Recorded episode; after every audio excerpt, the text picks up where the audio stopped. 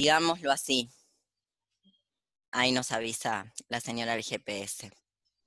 El poder, uno de los grandes Big Bangs epistemológicos Foucaultianos, tiene que ver con su conceptualización del poder. De hecho, es la parte de Foucault usualmente más conocida, más abordada y más interesante, a mi modo de ver, donde el poder no es, como hasta Foucault, en realidad hasta Nietzsche, porque como Foucault se hace cargo siempre, el gran filósofo del poder es el señor Federico Nietzsche, a quien obviamente del cual Foucault es un discípulo.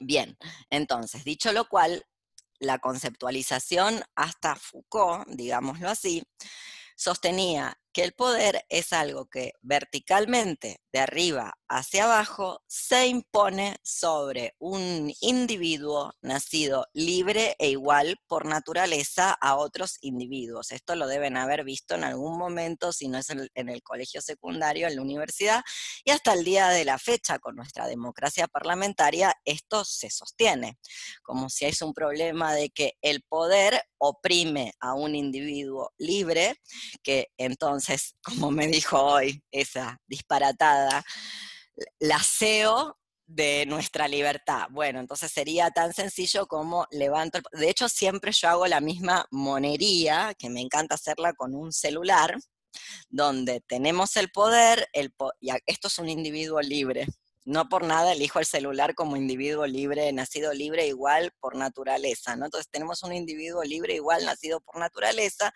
viene el poder, lo está aplastando, entonces todas las teorías contractualistas, sean del arco político que sean, ya sea derecha, izquierda, anarquismo, todos los ismos, desde Locke hasta, bueno, hasta Foucault, creen que si levanto el poder, tengo un individuo libre, eh, liberado del poder. Y el gran descubrimiento Foucaultiano a partir de la lectura de Nietzsche es que ese individuo que se nos invita a liberar ya es un sujeto producido por el poder.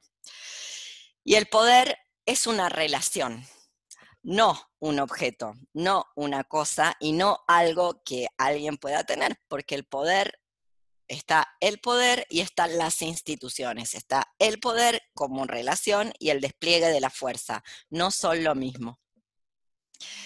Justamente. Bien.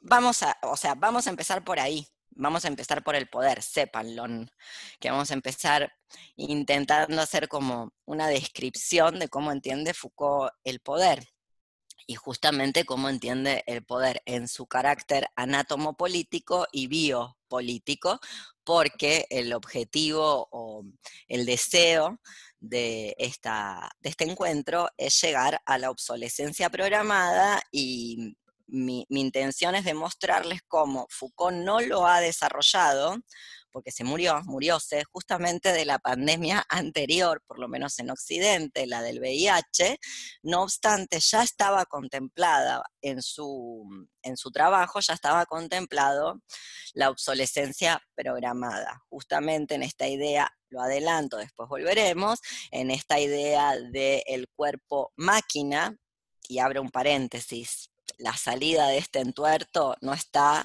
hacia un lugar que parece que está atrás, nunca estuvo igual, ¿eh? No existe ese lugar, nunca existió. ¿Qué? ¿Qué pasó? Ah, entró alguien y no apagó el micrófono. Eso es lo que pasó. Bueno, por favor, si no van a hablar mutense, porque pasan estas cosas. Bueno, entonces decía, la salida a este entuerto del cuerpo máquina no es volver al cuerpo natural, porque el cuerpo natural no es que no existe ahora, nunca existió. Ahora ya deberíamos habernos dado cuenta de que no existe, pero bueno, seguimos sin darnos cuenta de que no existe. Cierro paréntesis de que la salida del cuerpo máquina no es hacia lo natural, la naturaleza, porque eso ya es un producto o un efecto del poder. Pero bueno, la idea, o mi idea en este encuentro es mostrarles cómo la obsolescencia programada o también la podríamos llamar tanatopolítica, está contemplada en el análisis de la maximización del rendimiento de las fuerzas de producción que Foucault plantea en, el primer tomo de Historia de la Sexualidad, que no lo desarrolló porque se murió. Si hubiera llegado un poquitito más lejos, em, tal vez lo hubiera podido desarrollar un poco más allá. Bueno, ¿qué más? ¿Qué las trae por aquí? Paro la grabación para que no sea tan... Ah. Muy bien, señora GPS del Zoom, ya lo entendimos. Bueno, el poder entonces dijimos que no es algo, no es algo en el sentido que un objeto, en el sentido de que se puede adquirir, se puede compartir, se puede agarrar. ¿Qué se hace con el poder? ¿Qué dice Foucault para quienes leyeron todo el tomo 1? ¿Qué se hace con el poder? Se ejerce. Se ejerce. ¿Qué quiere decir, Ricardo, que el poder se ejerce? A ver, dame un ejemplo o bajalo a tierra si podés. Bien, eh, la conceptualización del poder de Foucault. Ay, me encanta, lo va a hacer como examen prolijidad, ante todo prolijidad. si necesita un abogado, Ricardo se acaba de recibir. Eh, digamos, es algo que uno lee y vuelve a leer porque a poco que lo tenés, medio que después se escapa un poco. A mí me pasa eso. Con historia de la sexualidad, que lo he leído unas cuantas veces, eh, lo, vuelvo a leer y digo, ah, le encontrás otra vuelta de, de, tuerca. Pero entiendo que, es decir, el, poder está entendido como una trama donde hay dispositivos eh, y que esos eh, dispositivos, este, que es a partir de esos dispositivos que el poder se, digamos, es a partir de esos dispositivos que el poder se ejerce relacionalmente. Y yo entiendo que el, digamos, el poder entendido como ese haz de relaciones eh, que, están en esa trama, eh, no es posible de ver en la relación misma, pero sí es posible de analizar, de asir, de, de comprender en sus efectos. Sí, y a su vez, hago una pregunta. ¿El poder es exterior a esas relaciones? No, no. inmanente. Exactamente, es inmanente a esas relaciones, a esos procesos económicos, al conocimiento, al sexo. Primer dato, entonces importantísimo. Y ahora sigue Ricky. El sexo no es un dato natural, transhistórico, prediscursivo, inconsciente, es un constructo social por ejemplo, creado por el dispositivo de sexualidad en su doble valencia, sexo hombre-mujer, binarismo y sexo como práctica sexual.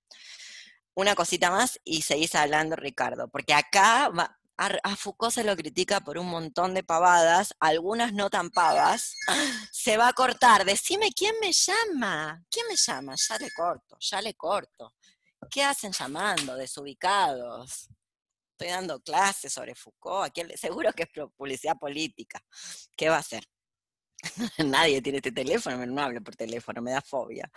Bueno, entonces decía, em, el sexo no es un dato transhistórico, natural, transparente, prediscursivo, inconsciente, sino que es a partir de este entramado que decía Ricardo, que del dispositivo de sexualidad que se construye el sexo en su doble valencia, tanto masculino-femenino, hombre-mujer, todo esto hay que, por supuesto, estamos en el 2021, eh, se puede sofisticar aún más este desarrollo y también en términos de práctica sexual. Y decía, a Foucault se le critican un montón de pavadas, digo pavadas porque entre las cosas que se le critican es que alguien le regaló un shower. Quiero ver si a ustedes les regalan un shower, a ver qué hacen. Yo personalmente si me regalan un shower, piénsenlo, 27 de mayo es mi cumpleaños número 46, si me regalan un shower aprendo a manejar lo digo ya, ¿quién no? Bueno, en fin, se le, se le critican cosas como que, bueno, que manejó un shower que le regalaron, que se ha dicho de paso con ese shower traficaba drogas a Argelia en el momento que Argelia todavía no estaba independiente, drogas oncológicas, no, no, no me expresé bien, o sea, medicación, en fin. Y entre las cosas que se le critican, que me parece que no es tanto una crítica, sino una adenda, porque nadie tiene la bola de cristal y se las sabe todas, y Foucault no es eh, la excepción, entre las cosas que le podemos agregar de hecho, se, una podría decir que mm, la que le, hace esta adenda de manera indirecta es mi queridísima Monique Pitic en 1978, o sea, dos años después publicado este libro, donde las, cuando decimos sexualidad, en realidad tenemos que estar hablando de heterosexualidad, porque no hay una sexualidad em, lo que decimos sexualidad es heterosexualidad. Por supuesto, de la heterosexualidad, como bien explica Wittig en el pensamiento heterosexual, se desprende su desviación, es decir, la, homosexualidad es un, en términos de Wittig, un subproducto solidario o, bueno, opresivo de la heterosexualidad como régimen político. Pero volviendo entonces, el poder no es exterior a estas relaciones, sean procesos económicos, conocimiento o sexo. Es decir, en, marxista las relaciones de poder o el poder, además de inmanente, no es superestructural. Es decir, no forma parte, no es un producto ideológico. Esto se lo está diciendo Althusser, Foucault. Bien, ¿qué más, Ricky? ¿Qué más sabemos? Es decir, lo explico un poquitito mejor. ¿Qué quiere decir que, no es superestructural? Que no tiene meramente el poder, y por eso me parece que lo que decía Ricky, que de a rato se nos escapa, porque toda la semiosis y todo lo que leemos y, y, todo lo que se nos explica y todo lo que parece, aparece delante de nuestros ojos sobre el poder, tiende a pensar el poder como prohibitivo. Y Foucault no cree que el poder es meramente prohibitivo, como si fuera una ley sino que es normalizador y productor. Es positivo el poder. Positivo no quiere decir bueno, quiere decir que crea algo, no tanto que lo prohíbe. Eh, en ese sentido es que las relaciones de poder no son superestructurales. ¿Qué más? ¿Se puede asociar esto a, por ejemplo, el poder que tiene la publicidad con ese ejercicio constante y tan eficiente, por decirlo de alguna manera, ¿no? En el sentido de convincente que tiene.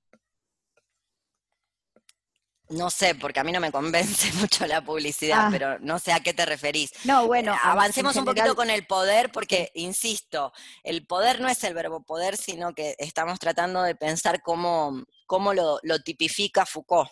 Entonces el poder se ejerce, el poder no es una cosa, el poder es una relación, el poder no se, no se adquiere, no se comparte. Por eso la publicidad no tiene poder, porque el poder no es algo que podés tener sino que es una relación. El poder no es exterior a esas relaciones, no es exterior a un individuo, de hecho es formativo, lo forma, esa es su característica. El poder tiene una serie de características y una, según Foucault, yo realmente le creo a Foucault, una de las características del poder es la formación, formar. ¿Qué forma? Sujetos. ¿Qué son los sujetos? El efecto. Las buenas noticias de, todo, de esto que estamos diciendo es que el poder no controla sus efectos. Yo, a esta altura del pandemonio en el que estamos, me gustaría discutirlo con Foucault en vida, como que el poder no controla sus efectos, me parece que bastante los ha controlado, hay que decirlo.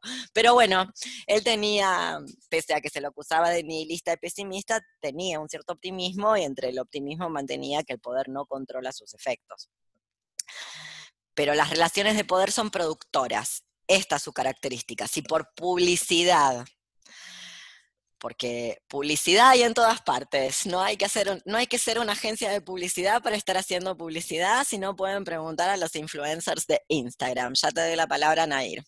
Por ejemplo, y a todas nosotras, que no hay nadie en este momento que no sea un commodity, un que esté en posición de producto que se vende y productor de commodities. Ya no hay nadie que no esté en esa posición, luego hay gente que tiene mayor conciencia de ese lugar. Entonces, si por publicidad estamos entendiendo la facultad de poder producir o de producir un cierto efecto, bueno, luego están las agencias de publicidad. Ya, ya creo que cuando avancemos sobre la tipología del poder sobre sus características tal vez quede más claro. ¿Seguimos con el poder, Nair, o es una cosa que nada que ver o se te prendió el micrófono? No, em, que te iba a preguntar si era posible ver a la publicidad como el despliegue de la fuerza un poco. sí, o como una institución. Claro. Por ejemplo, pero efectivamente acá trae una cuestión importante, Nair, que es, que es nuevamente, si, pensamos en las proposiciones sobre el poder, esta la tendríamos que incluir, que el poder no es el despliegue de su fuerza. Esto ya lo había trabajado Foucault. ¿Dónde? En tecnologías del yo. Si ustedes lo quieren abordar mayormente, lo tienen que ir a buscar a tecnologías del yo, donde el poder no es el bastón de la policía, como cree la gente, sino, eh, me adelanto 20.000 pasos, ya volveremos, la creencia en un mundo justo, que es la que sostiene el aparato represivo es nietzscheano Foucault, sépanlo ya, no cree en un mundo sin conflicto, no cree en un mundo donde la gente no se esté mostrando los colmillos. Bueno, ¿qué más? Al ¿Qué, ¿Qué más sabemos, Ricardo, del poder? Hay por lo menos cinco características en estas proposiciones sobre el poder. Bien, dijimos que no se tiene, que se ejerce, que es relacional, eh, que es productor. es productor, no es exterior a los sujetos, ni exterior a las relaciones. ¿Qué más? Es múltiple, entonces, pese a lo que cree la gente, que de un lado están los buenos y del otro lado están los malos, de un lado están los dominadores y del otro lado los dominados, Foucault lo complejiza. Esto es complicadísimo porque por aquí ingresa gente con lecturas aberrantes de Foucault, donde Foucault no niega que hay oprimidos. Sencillamente lo que está diciendo es que las relaciones de fuerza son múltiples y actúan en los aparatos productores. ¿Cuáles son los aparatos productores? Algunos no se notan, por eso digo, algunos son muy evidentes, muy visibles, muy ostensibles, la agencia de publicidad, y otros, la gente los sigue alentando como si pudiera haber alternativas. Uno que le gusta mucho Foucault, parece que la pasó mal ahí, es la familia. Por ejemplo, para Foucault, la familia es uno de los aparatos o dispositivos o equipamientos, para decirlo en, en Deleuze Guattari, eh, privilegiados del poder. Bien, entonces, no hay una oposición lineal, global, em, taxativa entre buenos, malos, dominados, dominadores, no porque no haya oprimidos, ¿eh? Insisto, sino que son relaciones de fuerza múltiples que actúan en esos aparatos de producción, como la familia, las instituciones, en fin. Ahí está el lugar de la resistencia también. Efectivamente, esas son las buenas noticias. Exactamente, que no es una fuera del poder la resistencia, está dentro de la trama de las relaciones de poder. Efectivamente. Y, acá hay una parte muy dura, mientras vos buscas tu cita, que eh, es justamente porque existe esa relación de fuerza, que existe eh, la posibilidad, porque existe esa relación de fuerza del poder, que existe la posibilidad de resistirlo. A veces la resistencia, estas son las malas noticias, las resistencias implican que te vas a morir resistir al poder no es votar. Bueno, si no pregunten en Trelew y en Chubut y en la mega minería, qué es lo que pasó con los legisladores. Digo, besitos para la gente que cree que esos son nuestros representantes. Y acá hago una divergencia, luego lo, lo engarzaremos todo mejor es una manía esclava, lo voy a decir en nietzscheano, es una manía esclava esta de hacerse representar, tener representantes, ser representado, en el sentido anfibológico de la palabra representación, sea una representación pictográfica, visual, o sea un representante democrático parlamentario. Por ende, representarse siempre es, según Nietzsche, de acuerdo a eh, los valores establecidos. Y los valores establecidos no crean nuevos valores y por ende, entonces hacerse representar como no puede ser otra cosa que dentro de esos valores establecidos, siempre va a traer este tipo de problemas donde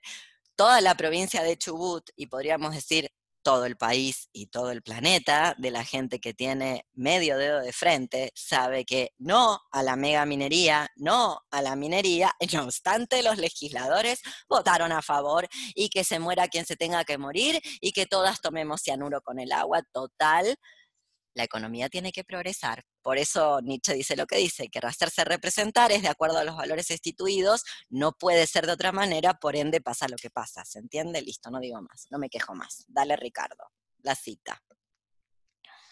Acá en esta, eh, en, esta serie de proposiciones que Foucault esgrime sobre el poder, estoy en la página 91 de Historia de la Sexualidad. Eh, dice, bueno, una de las proposiciones acerca del poder es que donde hay poder hay resistencia, dice. Y no obstante... ¿Qué párrafo estás? ¿El primero, el segundo? 91, el último. El último. Bien. Sí. Exacto, dice que donde hay poder hay resistencia, y no obstante, precisamente por esto, esta nunca está en posición de exterioridad respecto del poder hay que decir que se está necesariamente en el poder, que no es posible escapar de él, que no hay en relación con él exterior absoluto, puesto que se estaría inevitablemente sometido a la ley, o que siendo la historia la astucia de la razón, el poder sería la astucia de la historia, el que siempre gana. Eso sería desconocer el carácter estrictamente relacional de las relaciones de poder no pueden existir más que en función de una multiplicidad de puntos de resistencia. Estos desempeñan en las relaciones de, poder el papel de adversario, de blanco, de apoyo, de saliente en el que sujetarse. Los puntos de resistencia están presentes en todas partes dentro de la red de poder.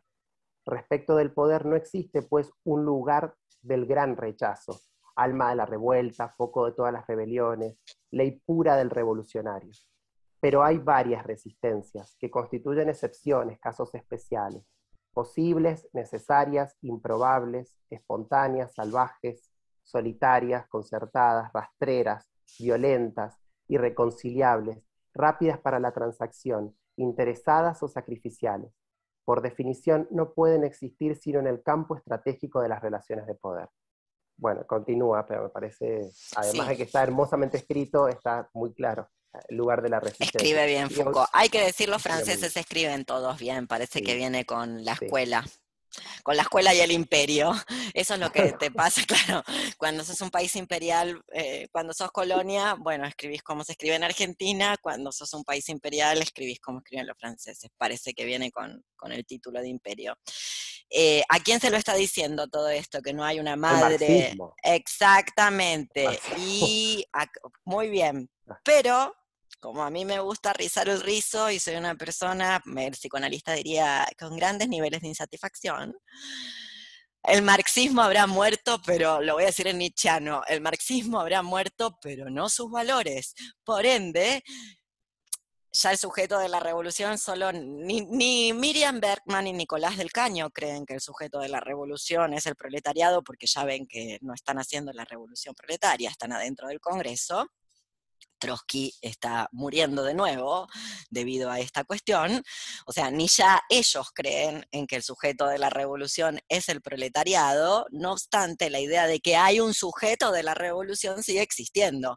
Luego el sujeto de la revolución o las Olimpiadas de la Opresión, después vemos que participantes participan de ese juego. Al bingo de los privilegios nadie quiere jugar se ha dicho de paso, al de las Olimpiadas de la Opresión o sujeto de las revoluciones, esa siempre. Digo, no será el sujeto de la revolución, madre de todas las revueltas, corazón de todas las luchas, como lo explica Foucault, pero sigue sosteniéndose la idea de que hay un sujeto revolucionario. Siempre hay un sujeto revolucionario. Por eso digo, el marxismo habrá muerto o el sujeto de la revolución habrá muerto, no así sus valores que se sigue pensando que hay algún lado.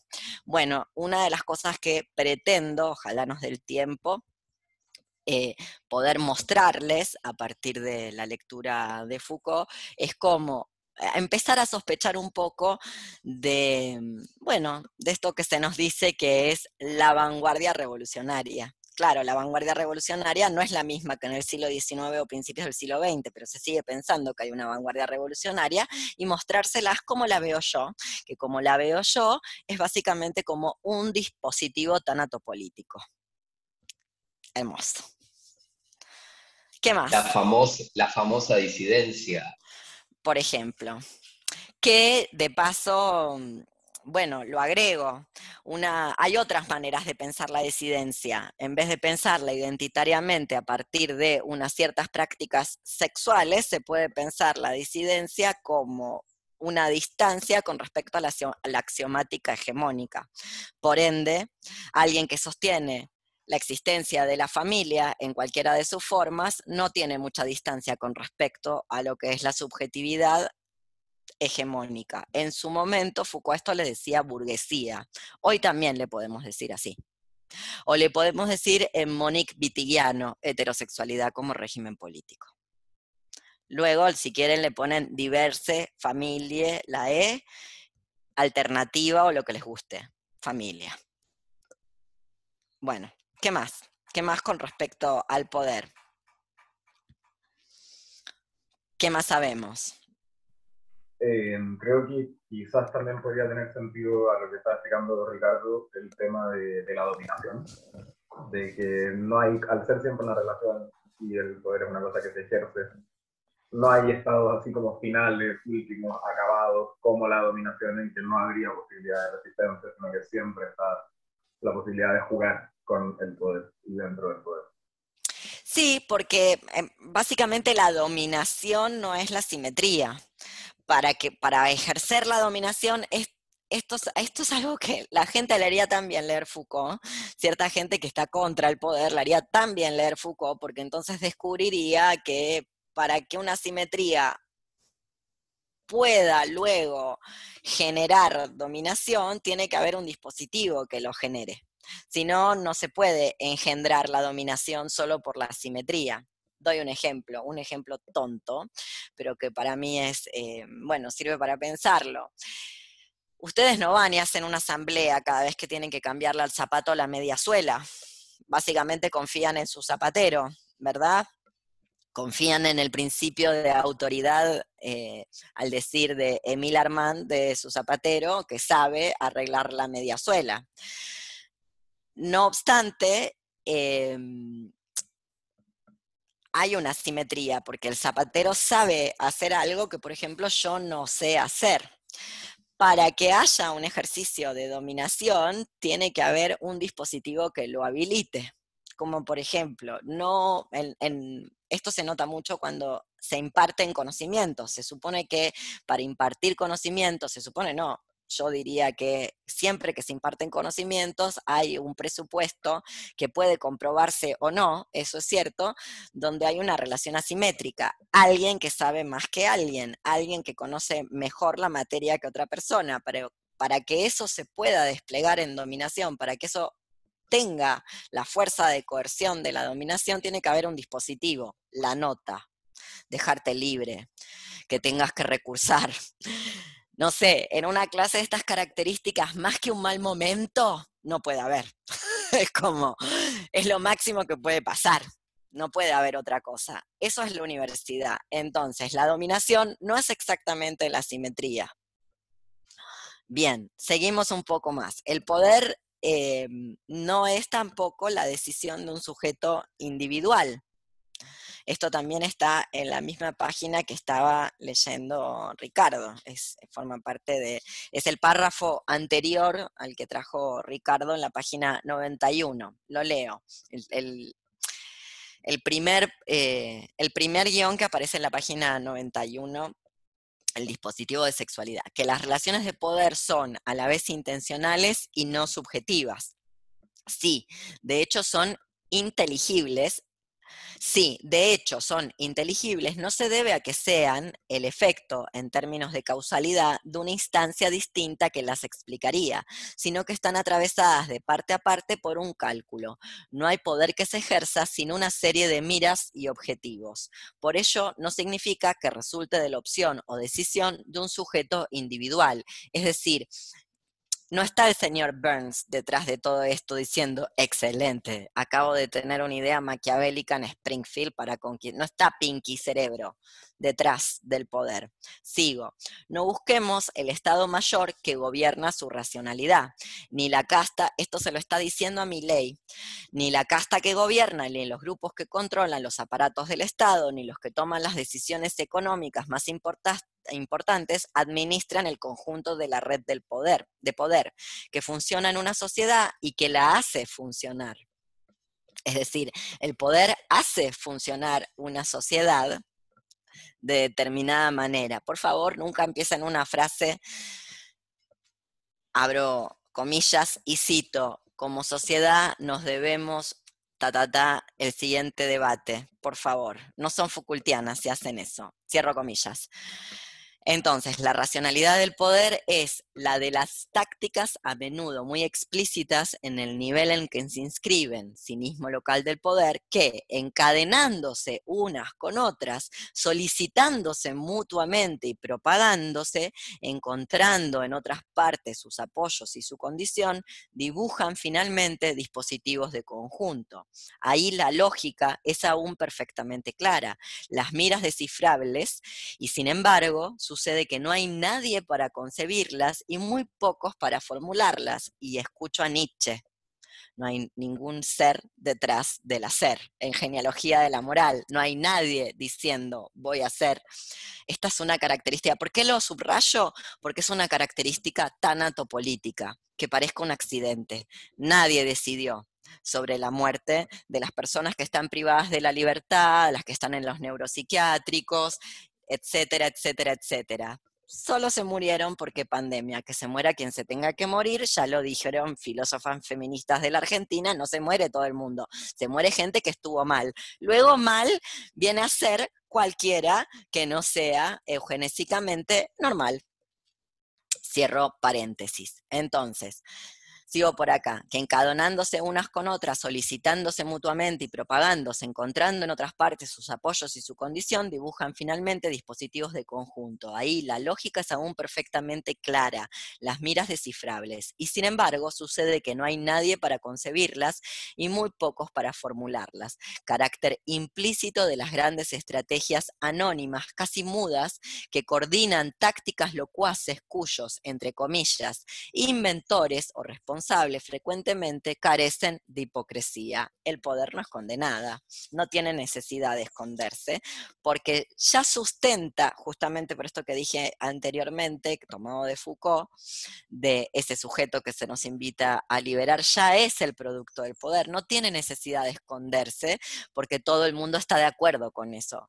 El, ejemplo más taxativo de lo que estoy diciendo es la prisión ya nos hemos acomodado a lo inenarrable. La prisión es inenarrable y seguimos acomodadas. Entonces, nos parece que todo lo que venga luego de ese campo de exterminio está bien. ¿Se entiende? Por eso no hace falta, no se tiene que esconder. No tiene, de hecho, uno de los lugares que menos se ha modificado, junto con la prisión en el transcurso y el devenir de la historia, otro de los grandes espacios del encierro que no ha necesitado modificarse, no ha necesitado esconderse, es el neuropsiquiátrico. Sigue más bien funcionando como desde que lo crearon, más menos. Sigue habiendo correas de contención. Y cuando no te atan a la cama, bueno, te pondrán un chaleco químico, qué sé yo. Bueno, ¿y qué más? ¿Qué más del poder? Falta una, Ricky. Que la dijiste, pero para enumerarla, volvamos a decir. ya la habías dicho. Eh, que tiene que ver con todo esto.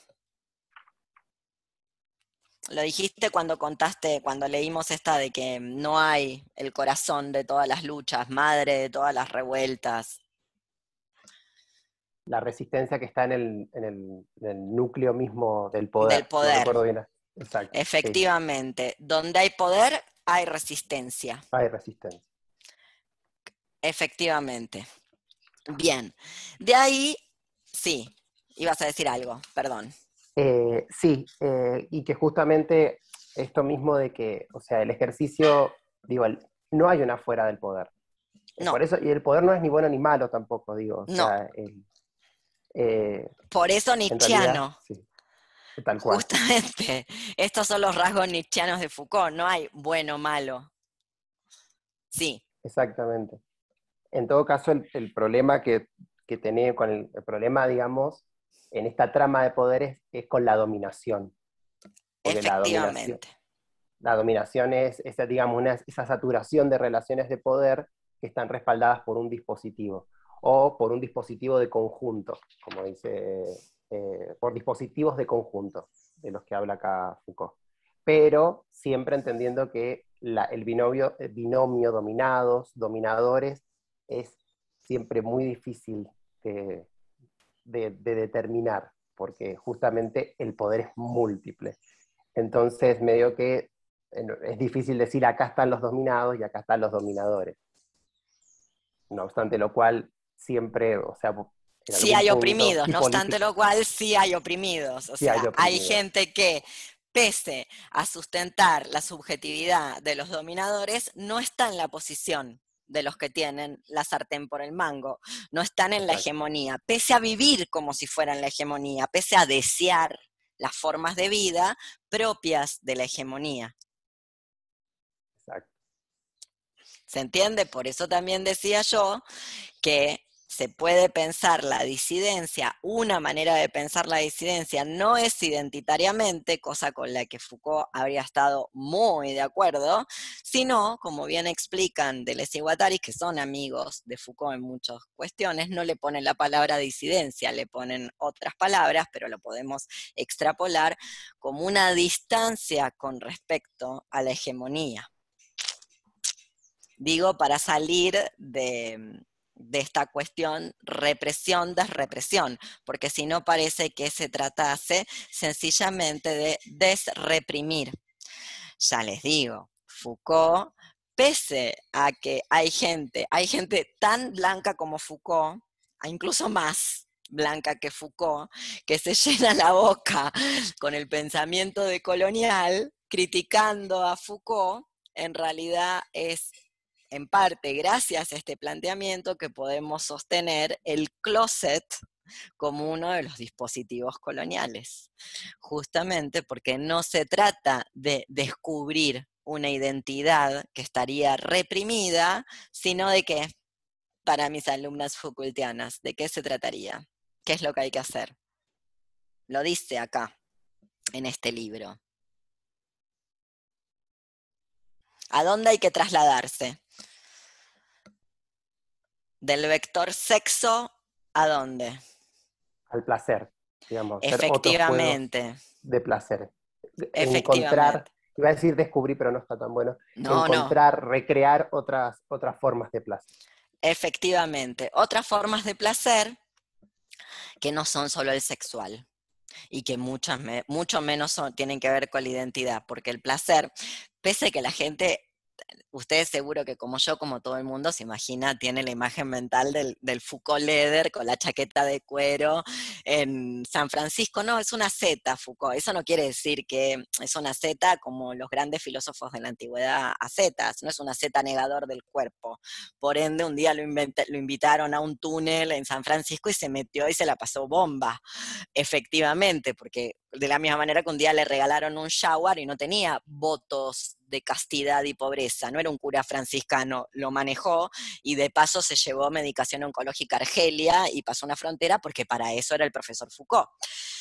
No obstante, Foucault no cree que esos juegos de placer sean pura y exclusiva, desde ya no genitales, desde ya no identitarios y por supuesto incluyen muchas otras prácticas que no tienen que ver con lo pura y exclusivamente sexual. Y acá hay un tip de lectura Foucaultiano. a Foucault, más allá de la dificultad de sus textos, que pueden o no ser difíciles, no digo que lo sean, digo pueden o no ser difíciles, siempre actualiza sus propuestas de textos en entrevistas. Entonces, ustedes traten de buscar las entrevistas coetáneas con los textos, o sea, qué entrevistas dio cuando se publicó tal texto, porque en las entrevistas se explica el texto. Lo digo porque este texto se combina muy bien con dos entrevistas que van a encontrar por ahí muy cortitas, que es La amistad como modo de vida y Sexo, Poder y Gobierno de la Identidad, donde mal que mal está explicándonos este texto y todo esto que estábamos eh, hablando. Bien, vayamos un poquitito hasta aquí bien, hasta aquí todo el mundo más o menos se mareó o más o menos estamos. ¿Sí? Muy bien, seguimos. Cualquier cosa, dicen. Antes de ir a las cuatro figuras, porque ¿qué es lo que va a intentar, eh, qué es lo que va a intentar Foucault, el artificero? Va a intentar demostrar cómo se ha construido ese sexo y a qué fines responde esa construcción. Bueno, pero hay una serie de cuatro reglas, esto lo van a encontrar en la página 94 del texto, cuatro reglas acerca de eh, la sexualidad. y acá les pregunto, ¿existe un campo de la sexualidad? ¿Sí o no? ¿Qué dice?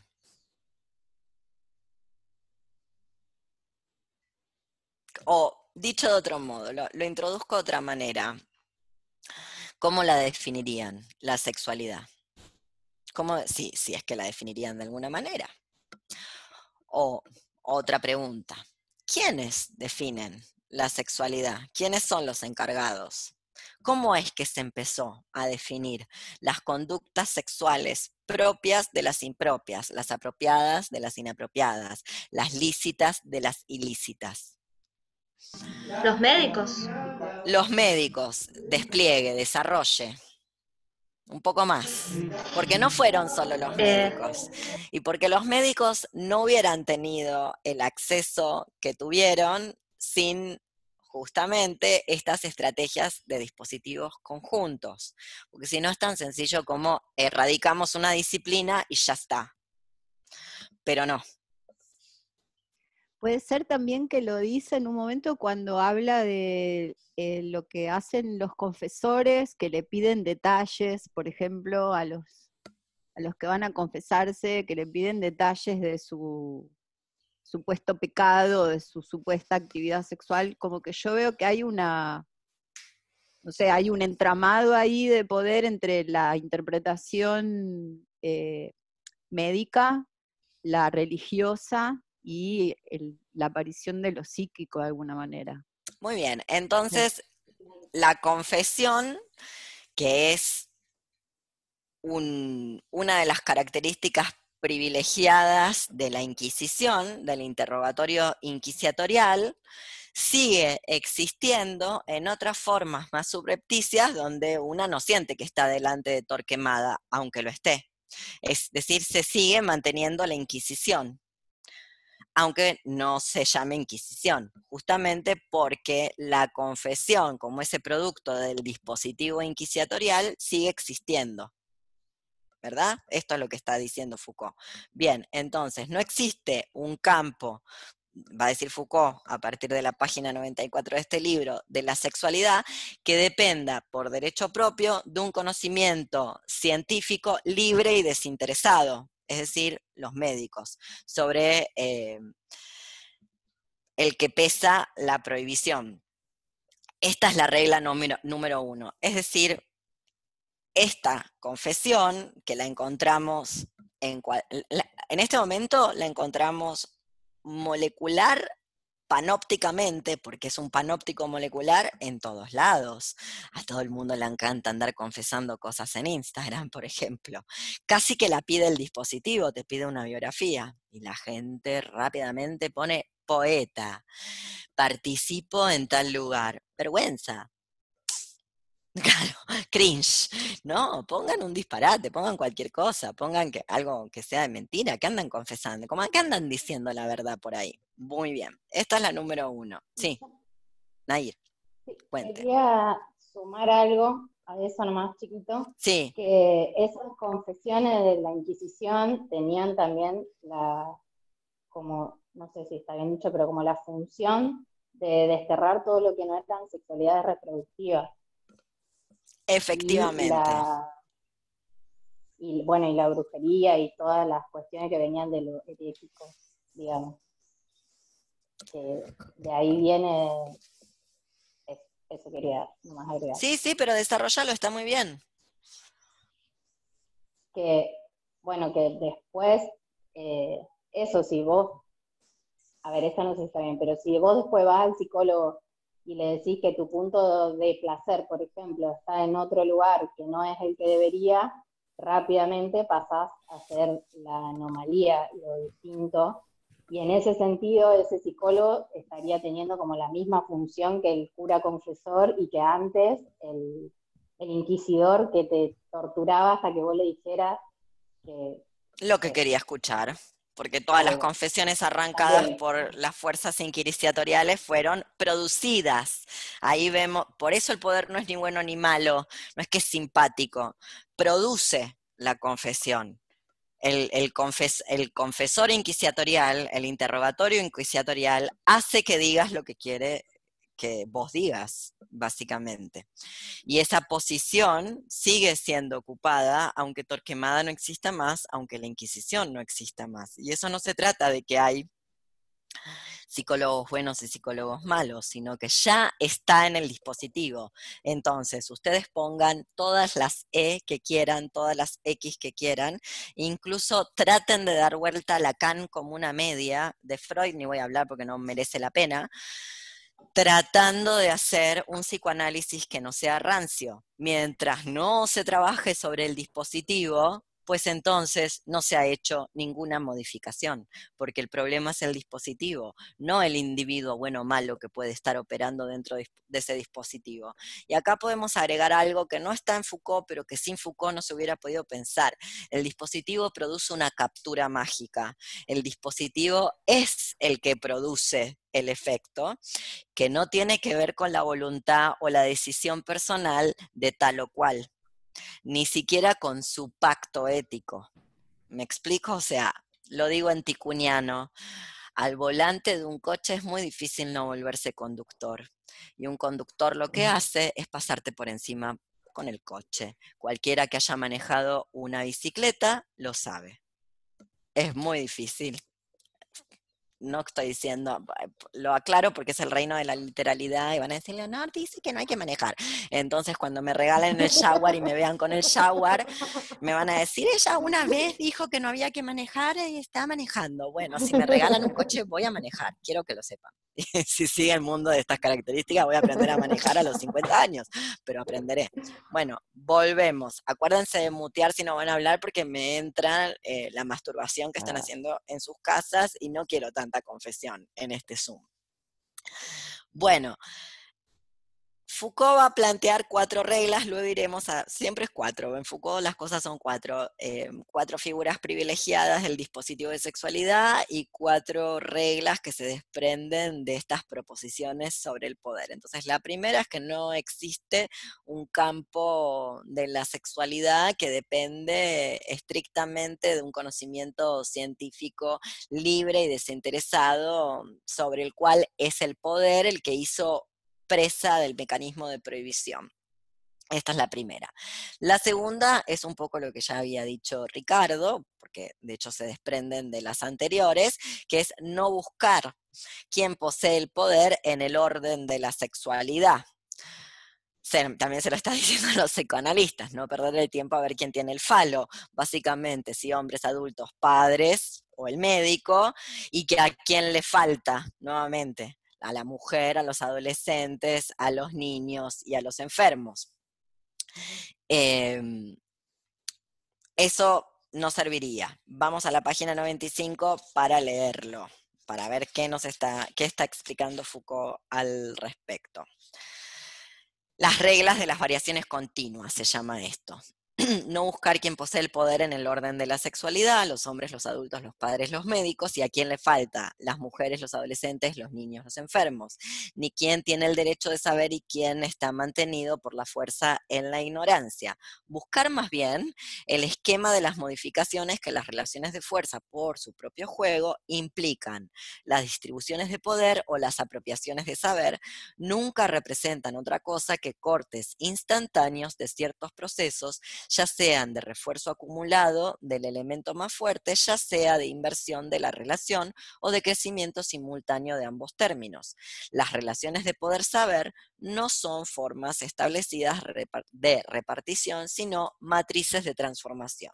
El conjunto constituido en el siglo XIX alrededor del niño y su sexo por el padre, la madre, el educador y el médico, atravesó modificaciones incesantes, desplazamientos continuos, uno de cuyos resultados más espectaculares, fue una extraña inversión. Mientras que al principio la sexualidad del niño fue problematizada en una relación directamente establecida entre el médico y los padres, en forma de consejos, de opinión sobre vigilancia, de amenazas para el futuro, para la gente que vive en Argentina. ¿Qué le escribió San Martín a Merceditas? Era Merceditas, ¿no? A su pobre hijita a la que tuvo, porque San Martín era un pedófilo, si son pedófilos todos, también San Martín, ¿no? No tenía una esposa, Remedios de Escalada, que tenía 15, 14 años cuando se casó, que ya era viejo San Martín. ¿Qué le escribió Ricardo? Vos que sabes de historia, eso es una persona culta. Las, máximas. Las máximas, a Merceditas, acá está. Muy bien, un señor europeo prácticamente era San Martín, a pesar de que es Sudacalandia, y ya estaba metido acá. Muy bien, le escribió las máximas, donde yo siempre me acuerdo de una, una que yo no, no cumplo porque soy un loro, una lora, habla poco y lo preciso que me recuerda, no me acuerdo si es Aristóteles o quién, que dice, eh, el silencio le sienta a una mujer como una joya me encanta. Y no está hablando de hacer silencio en términos de clavarte el visto y arreglate con tu trauma, hablarlo en terapia, yo no pienso lidiar con tu pelotudez. No, no, no, está hablando de no hablar. Bueno, entonces decíamos, finalmente fue en la relación del psiquiatra con el niño, como la sexualidad de los adultos se, vio puesta en entredicho. Bien, luego, la tercera. Eh, Ningún foco local funciona sin una estrategia global, una estrategia en conjunto. Y viceversa, ninguna estrategia asegura efectos globales sin relaciones precisas y tenues y puntos de anclaje. Por ejemplo, el padre no es el representante, esto es importantísimo, es una gran confusión, el padre no es el representante del Estado, la familia no reproduce la sociedad ni la sociedad la imita. El dispositivo familiar, ¿para qué sirve, según Foucault? Por eso decía, el problema, si fuera solo la medicina, no vamos más al médico y ya está. Lamentablemente, la mayor parte de nosotras, excepto Jeanette, ha nacido dentro de una familia. Así que, chao. Entonces, ¿el dispositivo familiar sirve de qué? ¿Qué va a decir Foucault acá? ¿Quién lo ha leído? Y este es el motivo por el cual, perdón que te interrumpa, siempre me acuerdo de algo último momento, ya te doy la palabra a Josefina, este es el motivo por el cual será muy diversa la familia, sigue siendo familia, sigue siendo dispositivo. De la misma manera que, obviamente, prefiero un coche solar. Hay coches solares, debe haber, que uno naftero. Pero bueno, viste que Tesla es de Elon Musk. Pobre Nicola, que murió pobre. Dale, Josefina. No, que le sirve de soporte. Muy bien, de maniobra, dice. ¿Qué es eso? Para el control de la natalidad, la medicalización del sexo, la psiquiatrización de sus formas no genitales. Ahora lo vamos a leer. Y eso va a pasar, lo vamos a ver, bueno, no sé si lo vamos a ver venir porque tal vez nos muramos todas antes, quién, quién sabe, pero eso va a pasar en cualquier tipo de familia, en tanto el dispositivo sea la familia y lamento decirles que tampoco alcanza, ni alcanza, ni basta, ni quiere decir nada a esta altura de la familia Montaner tribu lo digo, vieron que Eva Luna y, Camilo y tribu y demás, porque no, eh, vos te puedes decir tribu, pero eso es una familia, entonces no importa lo que vos te digas o la crianza compartida y todas esas pelotudeces, no, no somos una tribu, aunque nos digamos tribu y aunque le carguemos la crianza a alguien más dentro del dispositivo familia básicamente.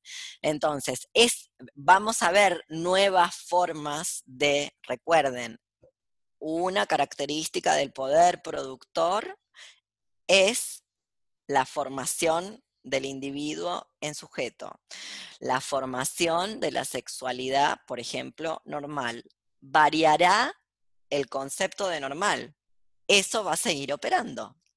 ¿Qué es la sexualidad normal? Entonces vamos a ver, siempre que exista familia, va a haber la posibilidad de ingreso de la medicalización del sexo y la psiquiatrización de las formas no genitales, no reproductivas, no naturales, no, etcétera, del sexo. En la página 96, la regla del doble condicionamiento. Al cinco o seis renglones desde, desde el final. Así en la familia, el padre no es el representante del soberano del Estado y estos no son proyecciones del padre en otra escala. La familia no reproduce a la sociedad y esta a su vez no limita. Pero el dispositivo familiar, precisamente en lo que tenía de insular y de heteromorfo respecto de los demás mecanismos de poder, sirvió de soporte a las grandes maniobras, entre comillas, para el control maltusiano de la natalidad, para las incitaciones poblacionistas, para la medicalización del sexo y la psiquiatrización de sus formas no genitales. Así que el campo de maniobra privilegiada es eh, la familia. Muy bien.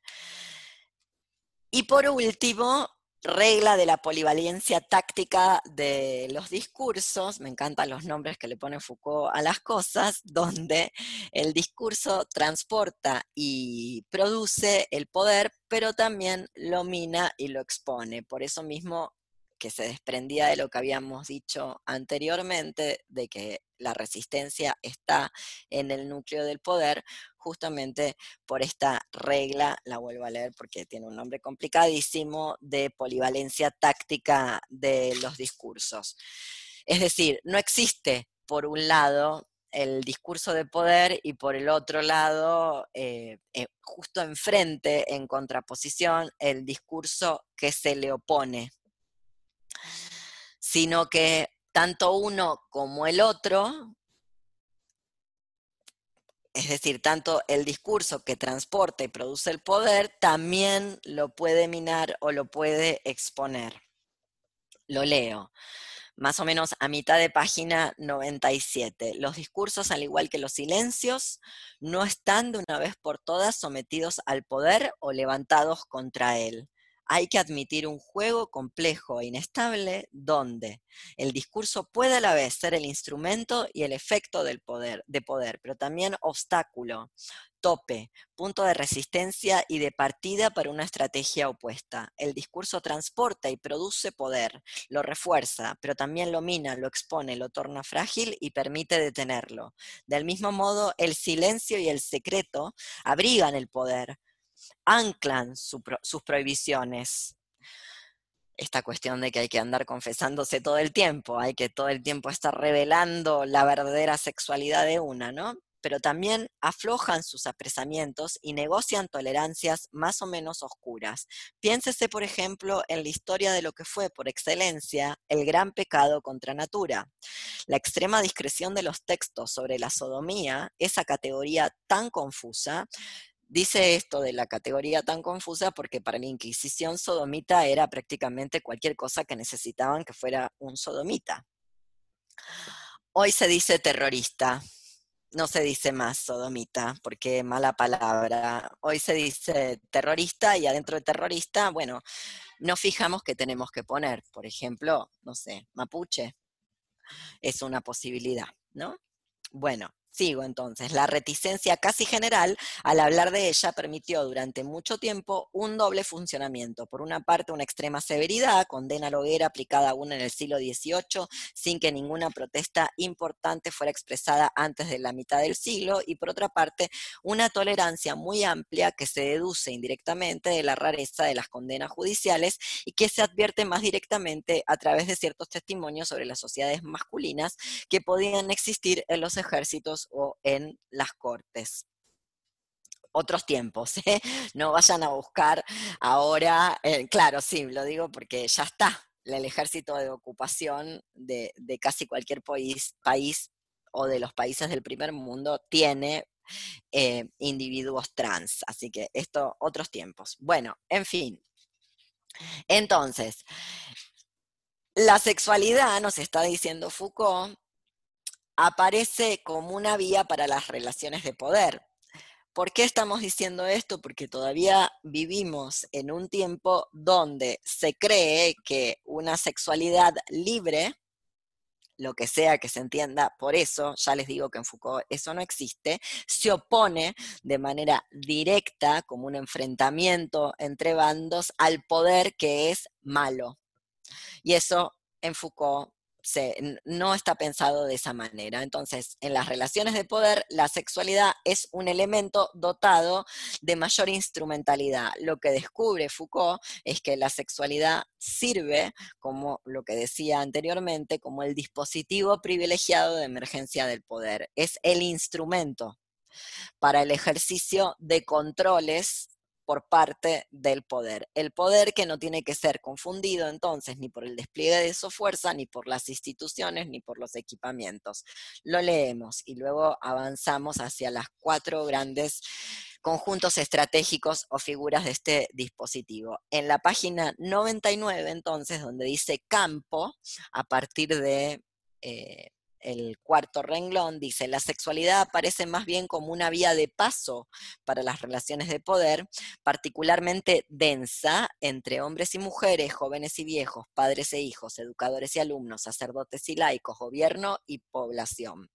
En las relaciones de poder, la sexualidad no es el elemento más inerte, sino más bien uno de los que están dotados de la mayor instrumentalidad, utilizable para el mayor número de maniobras y capaz de servir de apoyo, de bisagra, a las más variadas estrategias. Por eso al principio, Valen se preguntaba por el título de esta charla y justamente decirle que sí al sexo no es decirle que no al poder, porque justamente el sexo como producto del dispositivo de sexualidad es uno de los elementos con mayor instrumentalidad para el control por parte del poder. Y sigo, sigo leyendo.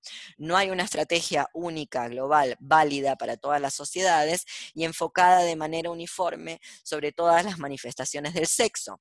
Por ejemplo, la idea de que a menudo se ha buscado por diferentes medios reducir todo el sexo a su función reproductora, a su forma heterosexual y adulta, a su legitimidad matrimonial, no da razón sin duda de los múltiples objetivos buscados, de los múltiples medios empleados en las políticas sexuales que conciernen perdón, que concernieron a ambos sexos, a las diferentes edades y a las diversas clases sociales. Muy bien. Entonces, es posible distinguir, va a decir Foucault en la página siguiente, a partir del siglo XVIII, cuatro grandes em, conjuntos estratégicos que, se despliegan o que despliegan a propósito del sexo dispositivos específicos de saber poder. ¿Quién los conoce, quién los sabe y quién los quiere contar? Son cuatro figuras privilegiadas de esta unión saber-poder, a partir de, las cuales se produce la sexualidad, obviamente, la sexualidad normal, lícita. Acá vamos viendo como en realidad esto no es la creación de una única persona o de un individuo nocivo o malo. ¿Cuáles son esas cuatro, esos cuatro grandes conjuntos? ¿Quién los conoce? ¿Algún psicólogo en la sala?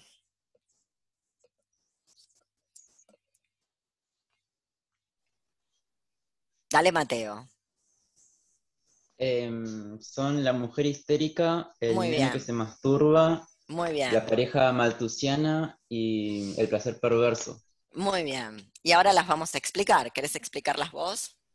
Un poquito. Em, lo que recuerdo de la mujer histérica, por ejemplo, es que aparece como en oposición a la madre. Efectivamente. Em, del niño que se masturba, bueno, esta necesidad de que hayan como médicos o gente Pedagogos. que controle, claro, eh, y que se vea al niño como una persona no sexual, pero que está como ya metida ahí, igual. Sí. Y que se le eduque dentro de un sexo correcto, de una sexualidad correcta, ¿no?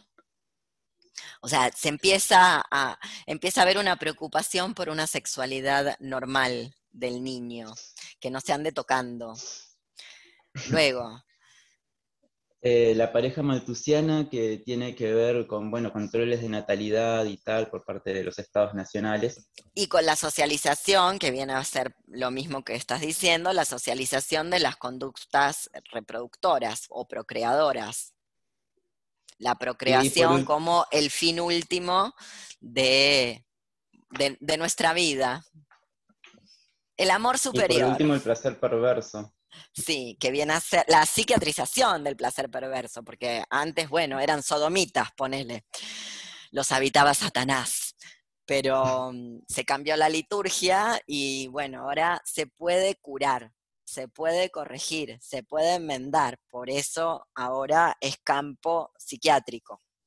Esto va mutando, ¿verdad? O sea, no está tal cual eh, fue creado a partir del siglo XVIII, XIX. ¿no? No- Bueno, todavía sí, quiero decir, todavía se nos vamos a encontrar que gente que habla de, no sé, esquizofrenia o psicosis para hablar de transexualidad en la Facultad de Psicología de la Universidad de Buenos Aires, todavía nos vamos a encontrar con eso, pero en general no. No obstante, ese lugar de lo perverso quedó ocupado por nuevas formas.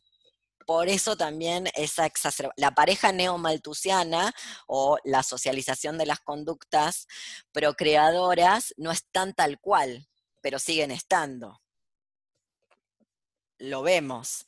Por eso hay un exacerbamiento de la figura de la familia. Luego la familia es diversa, está compuesta por dos hombres, por dos mujeres y un hombre, pero tiene que seguir existiendo. ¿Se entiende lo que quiero decir? O sea, se, se va dotando a esos conjuntos de otras formas, pero siguen estando. Bien, y todo esto, ¿algo más, Mateo, querés agregar o, o seguimos adelante? Eh, no, no, está bien, sigan. Muy bien. Y bueno, ya que estás acá te pregunto, ¿y esto para qué sirve? ¿Para qué se usa? ¿Para qué es utilizado? Para mm, producir la sexualidad, para crearla. ¿Y para qué sirve este, esta sexualidad que es creada? Ya vemos, entonces Foucault nos está mostrando cómo la, la biología forma parte de lo político con un gran poder instrumental. ¿Para qué sirve el dispositivo de sexualidad? ¿Qué engendra el dispositivo de sexualidad? En el dispositivo se entrelazan tanto sujetos como saberes, relaciones de poder. eh, ¿Y qué permite? ¿Extender qué? Las eh, formas de control. Claro. Por eso decirle que sí al sexo no es decirle que no al poder. Incluso una podría pensar que ya está contemplado. Lo digo en, en alguien que Foucault menciona al final de este texto. Lo digo en Bataille. Em, lo digo en Foucaultiano y retomo a Bataille. Me desdigo.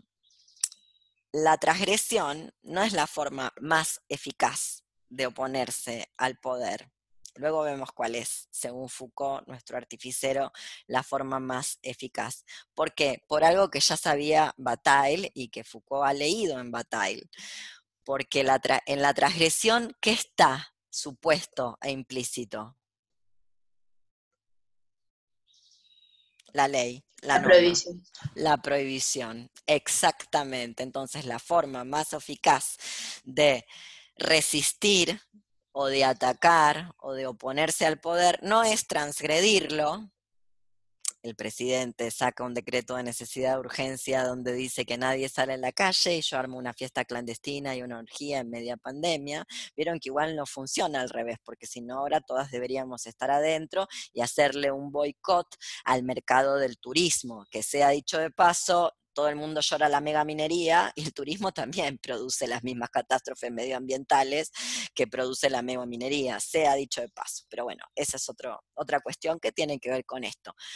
Sino que Foucault nos va a decir que la forma más, por eso se percibe como un artificero, nos da armas. Luego, ya vemos, estamos usando el cuchillo de plástico. Pero bueno, en fin, ese que nos dan en el avión cuando nos vamos de vacaciones a otro lado. Entonces, la forma más eficaz no tiene que ver con la transgresión, sino con qué?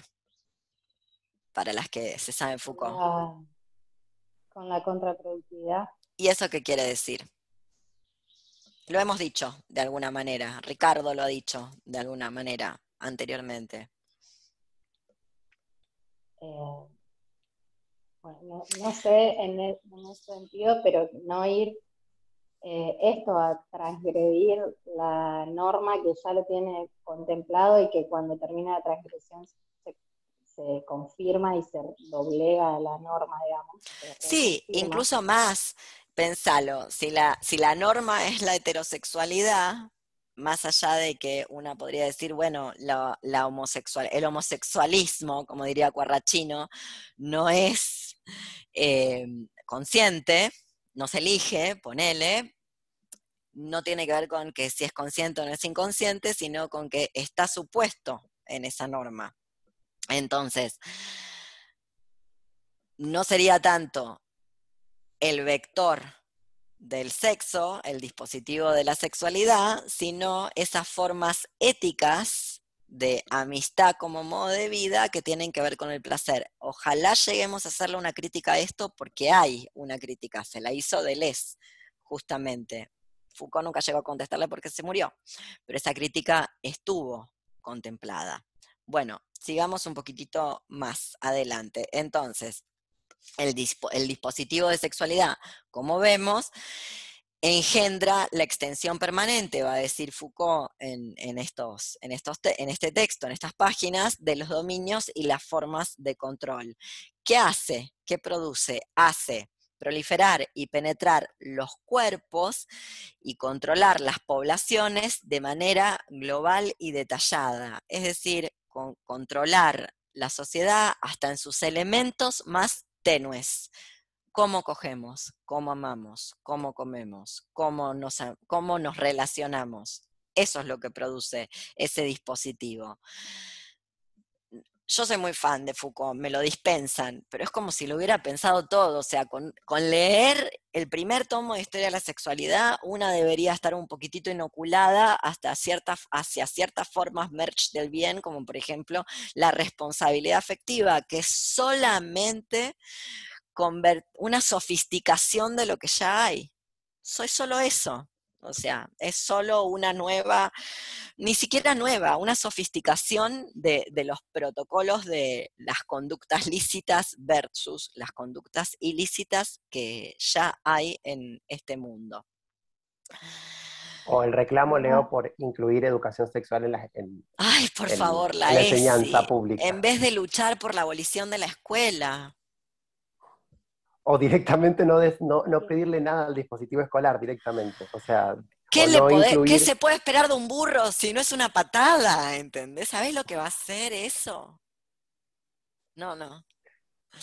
aparte los sí, contenidos. Des- de esa desarrolle, desarrolle, sí. desarrolle, porque si yo me hago cargo, odio la escuela, por ende odio la ESI. Dale. No, tal cual, yo soy, o sea, muchos de los que estamos acá probablemente no tuvimos o tuvimos una escasísima educación sexual en la escuela, y digo, ¿qué decirles? Digo, después, mal que mal, uno va, vas viviendo, ¿viste? Sali- digo, la educación sexual en la escuela es problemática porque, digo, la- el contenido mismo de la educación sexual, de cuáles van a ser, digo, quiénes lo van a impartir, bueno, ya lo sabemos, de hecho, El digo, dispositivo, el dispositivo mismo. el dispositivo. eh, pedagogos, y el dispositivo, digamos, implementando esos contenidos que por más diversos que sean, eh, es problemático porque se da en ese marco. Eh, no hace sino, digamos, producir nuevamente sexualidades normales. Eh, y no para erradicar o para excluir de lo real sexualidad, las nuevas sexualidades anormales, sino para seguir controlando los cuerpos y las poblaciones hasta los elementos más tenues. Eso no va a cambiar.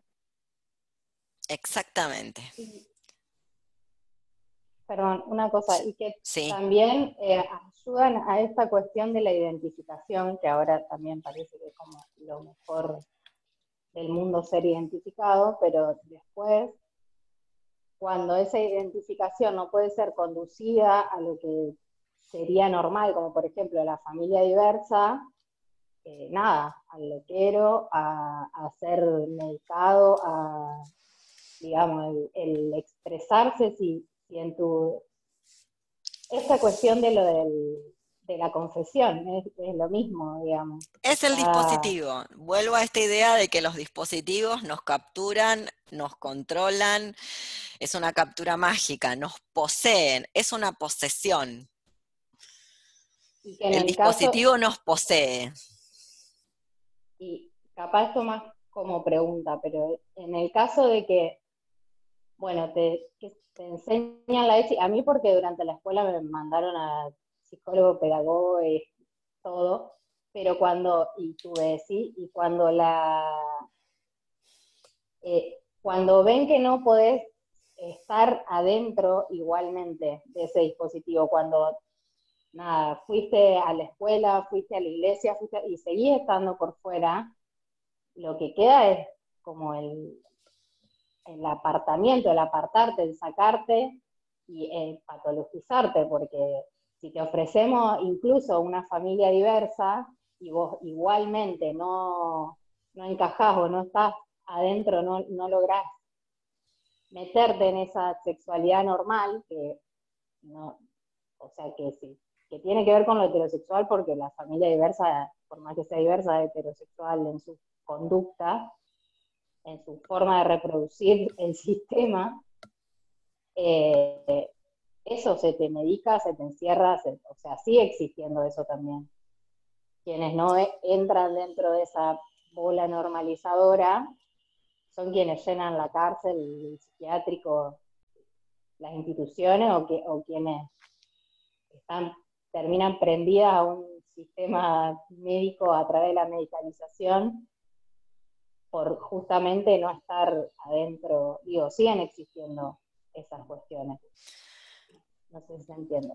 Sí se entiende, porque por medio, lo que nos va a decir Foucault, que por medio de la medicina, la pedagogía y la economía se hace del el sexo un asunto de Estado, un asunto laico, un asunto social, o sea, todo el cuerpo social y cada uno de sus individuos, me tienta a decir omnis et singularim, como en tecnologías del yo, son instados a someterse a esa vigilancia del cuerpo. Y esa vigilancia del cuerpo por parte de estas instituciones, eh, que en definitiva, como bien dice Foucault, es un proyecto médico y político de organizar una administración estatal, es decir, una forma de gobierno de los cuerpos mediante matrimonios, nacimientos, fecundidad, etcétera. Recordemos que, por ejemplo, uno de los grandes logros de nuestra actual vicepresidenta cuando era presidenta es otorgar una ley de, por supuesto, el, no dio aborto,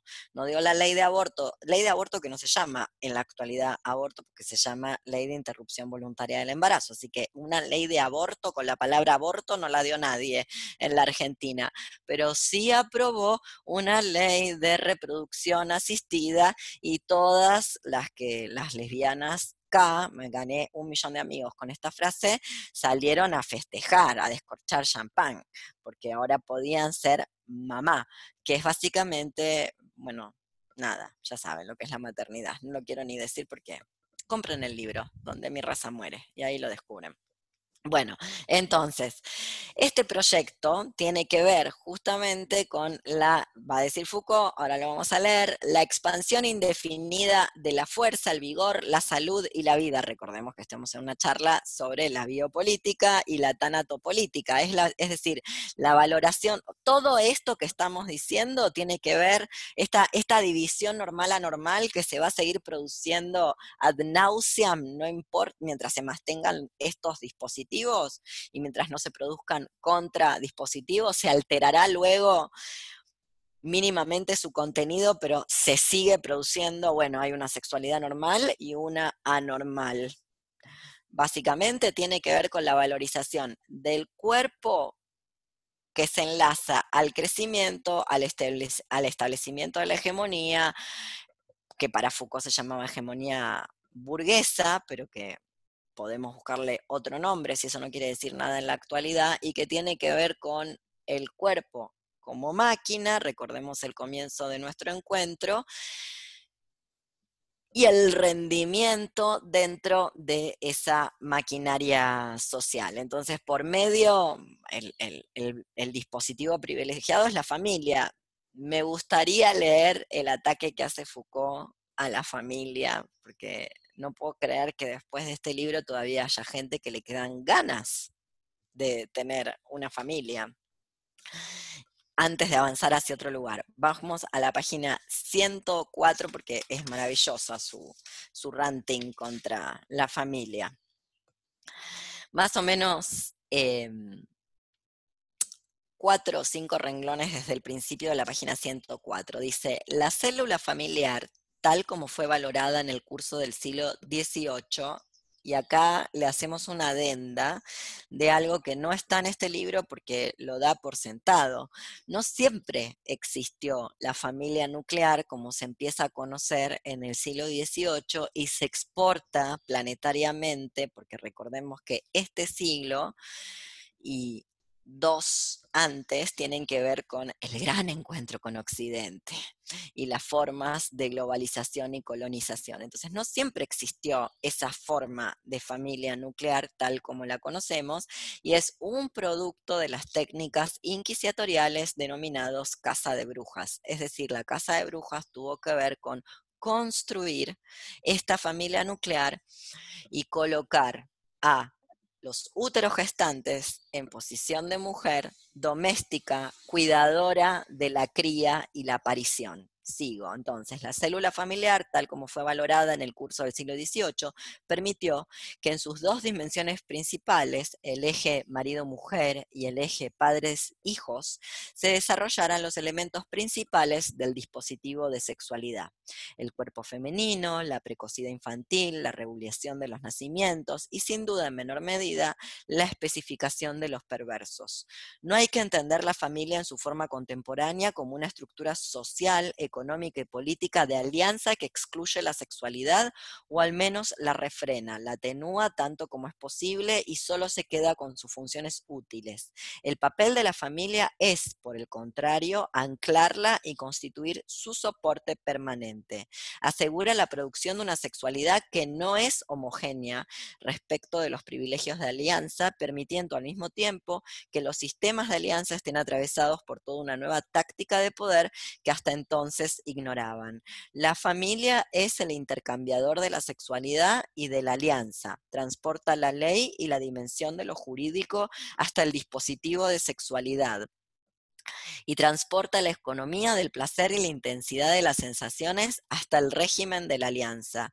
Esa acción de prender con alfileres el dispositivo de alianza y el de sexualidad en la forma de la familia permite comprender un cierto número de hechos, que a partir del siglo XVIII la familia haya llegado a ser un lugar obligatorio de afectos, de sentimientos, de amor, que la sexualidad tenga como punto privilegiado de eclosión la familia, que por la misma razón la familia nazca ya incestuosa. Recordemos Simón de Beauvoir, que decía a la familia, el nido de perversiones.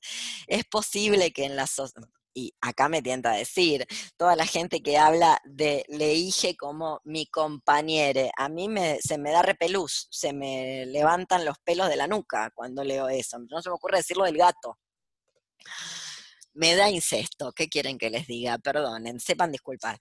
Es posible que en las sociedades donde predominan los dispositivos de alianza, la prohibición del incesto sea una regla funcionalmente indispensable, pero en una sociedad como la nuestra, donde la familia es el más activo foco de sexualidad y donde sin duda son las exigencias de esta las que mantienen y prolongan la existencia de aquella, el incesto, por razones muy distintas y de forma muy distinta, ocupa un lugar central. Sin cesar, el incesto solicitado y rechazado objeto de obsesión y requerimiento secreto temido y unión indispensable. Aparece como la como lo prohibidísimo en la familia, mientras ésta actúe como dispositivo de alianza, pero también como lo continuamente requerido para que la familia sea un foco de incitación permanente de la sexualidad. Si durante más de un siglo Occidente se interesó tanto por la prohibición del incesto, si con acuerdo más o menos común se vio en él un universal social y uno de los puntos de paso obligatorios a la cultura, quizás fue porque se encontraba en esa prohibición un medio de defenderse no contra un deseo incestuoso, sino contra la extensión y las, implicaciones de ese dispositivo de sexualidad que ya que se había erigido y cuyo inconveniente entre muchos beneficios consistía en ignorar las leyes y las formas jurídicas de la alianza. La afirmación de que toda sociedad, sea la que fuere y por consiguiente la nuestra, está sometida a esa regla de reglas garantizaba que el dispositivo de sexualidad, cuyos efectos extraños comenzaban a manipularse, entre ellos la intensificación afectiva del espacio familiar, no podría escapar al viejo gran sistema de la alianza. Así el derecho estaría salvo incluso en la nueva mecánica del poder, pues tal es la paradoja de esta sociedad que inventó desde el siglo XVIII tantas tecnologías de poder extrañas al derecho. Teme sus efectos proliferaciones y trata de recodificarlos en las formas de derecho. Si se admite que la prohibición del incesto es el umbral de todo toda cultura, entonces la sexualidad se encuentra desde el fondo de los tiempos colocada bajo el signo de la ley y el derecho. La etnología, al relaborar sin cesar durante tanto tiempo la teoría transcultural de la prohibición del incesto, se ha dicho, se ha hecho digna de todo el dispositivo moderno de sexualidad y los discursos teóricos que produce. Bien, entonces, sigamos. También se trata de otro proyecto, nos va a decir más adelante Foucault, en relación a todo esto, me repito, que tiene que ver con la valoración del cuerpo, porque quiero llegar, me, acelero un poquito a ver si podemos llegar a esta cuestión tanatopolítica. Otro proyecto que tiene que ver con la expansión indefinida de la fuerza, el vigor, la salud y la vida. Y acá resuenan las palabras de Lee Edelman, ¿verdad? O sea, no puedo dejar de mencionarlo en, No al futuro. Cuando la invocación a la vida se hace tanto por parte de la gente que se considera de derecha o en mi vocabulario profeto como de aquella que se considera de izquierda y por ende, bueno, pro aborto ya nadie, pro elección, pro interrupción voluntaria, etcétera. O sea, es la misma invocación. La invocación a una vida, una vida como la invocación a una vida saludable, la, la invocación a la salud tiene que ver entonces con ese otro proyecto. No solamente nos interesa ese dispositivo de sexualidad, porque es a partir de ese dispositivo de la sexualidad donde también emergen estos controles y esta proliferación y expansión indefinida de la fuerza, la vida, la salud, el vigor, que son propios y necesarios para el capitalismo, tanto el capitalismo temprano como el capitalismo tardío. Entonces, la valorización del cuerpo eh, y con él el crecimiento y establecimiento de la hegemonía burguesa. Bien. Y acá llegamos a una cuestión que todavía no abordamos, bueno, no la abordamos de, de, manera detenida, tengo tanto que no sé cómo voy a terminar. ¿Quién se me ocurre dar una última charla sobre Foucault? Que es imposible. En fin, tomo un traguito y seguimos.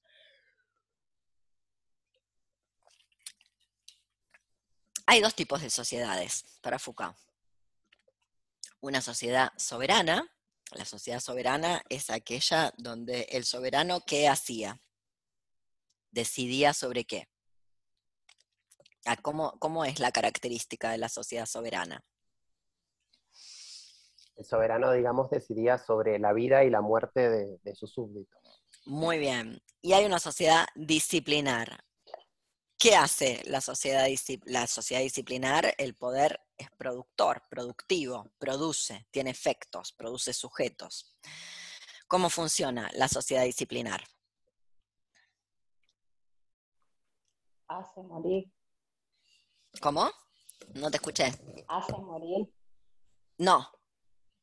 La de hacer morir es la soberana. El soberano eh, tiene derecho a matar. Y entonces, ¿deja vivir o hace morir? Como un César, levanta el pulgar o lo baja. Y la disciplinar hace vivir. Dijiste hace vivir, escuché hace morir.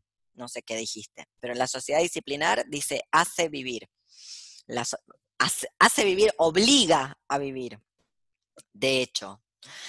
Y obliga a vivir, como estamos viendo, de una determinada manera. O sea, no es cualquier cosa la vida sana, la vida normal. Es algo específico, determinado por esta disciplinar, porque tiene una serie de disciplinas y acá se le realizan una serie de adendas a este modelo del poder productivo de Foucault. Lo importante es que la hipótesis del poder productivo, de que el poder más que reprimir produce, no es que nunca reprima, sino que incluso cuando reprime es productor, produce formas de vida, produce subjetividades, produce sujetos o produce individuos en tantos sujetos. De hecho, el individuo eh, el individuo ya es un producto, no hay individuos, o no siempre los hubo.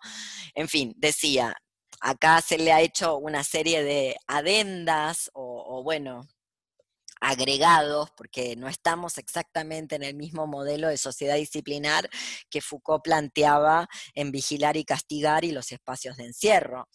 Tenemos, no sé, las sociedades del, control, de las que habla Deleuze en Postdata, las sociedades de control, tenemos el régimen farmacopornográfico del que habla Preciado en Texto Yonki, etcétera, ¿verdad? Pero todos esos agregados, podríamos decirle, siguen trabajando sobre este modelo del poder productivo, del poder que produce, por eso positivo también, porque hace vivir y hace vivir de una determinada man- manera. ¿Y la muerte? ¿Qué hace con la muerte? La sociedad disciplinar. Y es acá donde yo me encuentro con la tanatopolítica en este planteamiento de historia de la sexualidad de Foucault. ¿Qué va a decir Foucault que la sociedad disciplinar hace con la muerte? Si la sociedad soberana, si el soberano tenía derecho a matar, entonces dejaba vivir o hacía morir, la sociedad disciplinar hace vivir y arroja a la muerte. Y este arrojar a la muerte no lo realiza nadie. Incluso se realiza de manera, bueno, sin un sujeto responsable, tanto que le gusta a la sociedad disciplinar encontrar sujetos responsables de todos sus actos de manera individual para todo, justo para la muerte, esto no lo hizo nadie, como nadie lo hizo, no tiene nombre, no tiene cara, no tiene apellido, porque en realidad es así. El ejemplo es el triaje. ¿Alguien acá no sabe lo que es un triaje o alguien quiere contar qué es un triaje? Porque a mí me sorprende que todavía a casi dos años de comenzada la pandemia y contando, porque parece que no se va a ir nunca, todavía hay gente que no sabe cómo opera un triaje. ¿Alguien quiere contar? ¿Alguien que sepa cómo funciona? Dale, Ricardo. ¿Cómo estudió Ricardo para vos? Y el, el triage viene a ser un protocolo médico que se aplica en determinadas condiciones de atención hospitalaria, es decir, cuando el sistema hospitalario eh, eh, se encuentra saturado, para determinar qué, eh, a qué pacientes se les va a dar el respirador y a qué pacientes ya no. Es decir, a qué pacientes se va a salvar y a qué pacientes lamentablemente se los va a dejar morir. Se los va a arrojar a la muerte.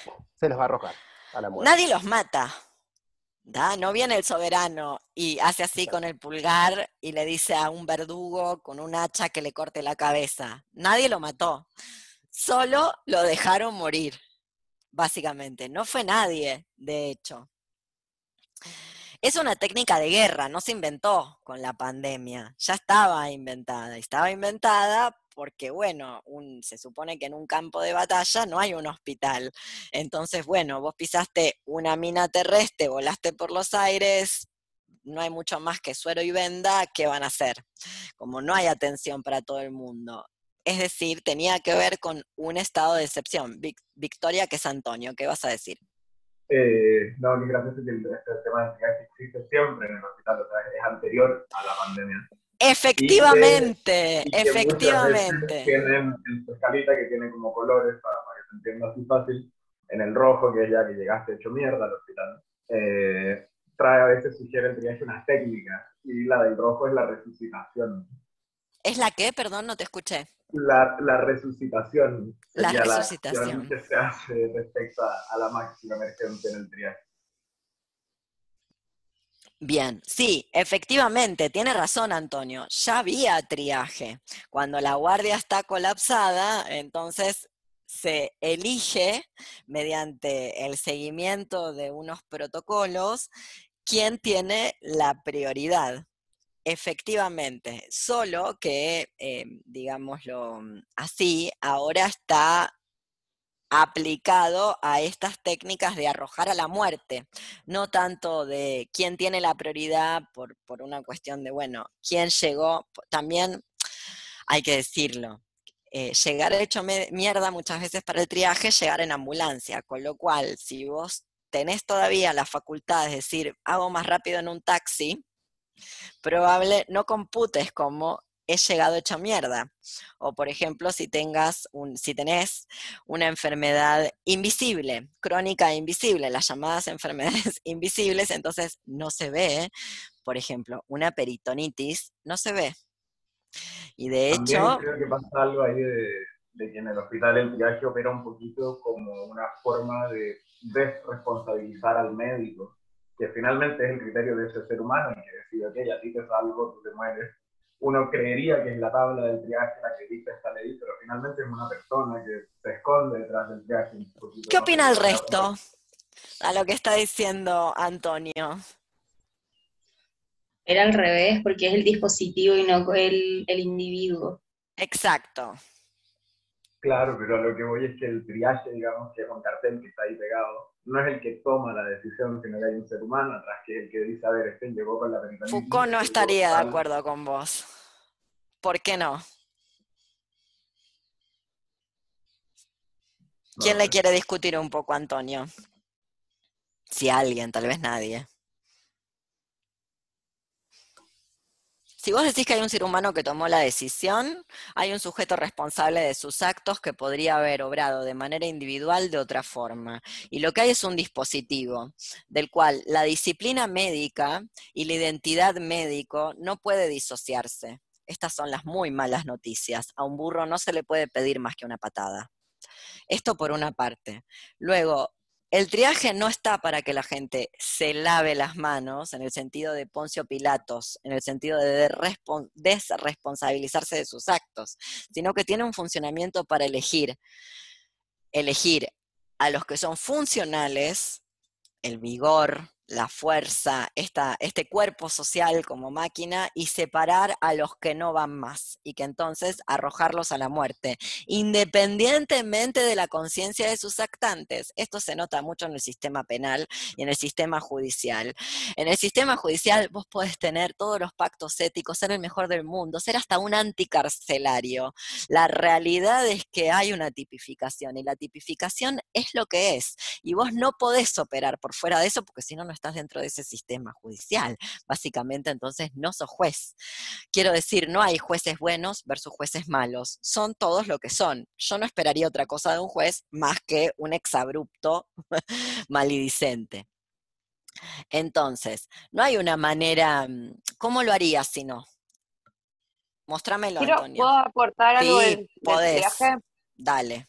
Cualquiera que haya pasado por una guardia, lo que yo quería decir en relación al triaje es que, por ejemplo, eh, bueno, yo vivo en Santa Fe y en los hospitales públicos el triaje eh, generalmente lo hace o el, el que está en la entrada, que vendría a ser la seguridad del, del hospital, o más ahora en pandemia, y después pasás a un empleado administrativo.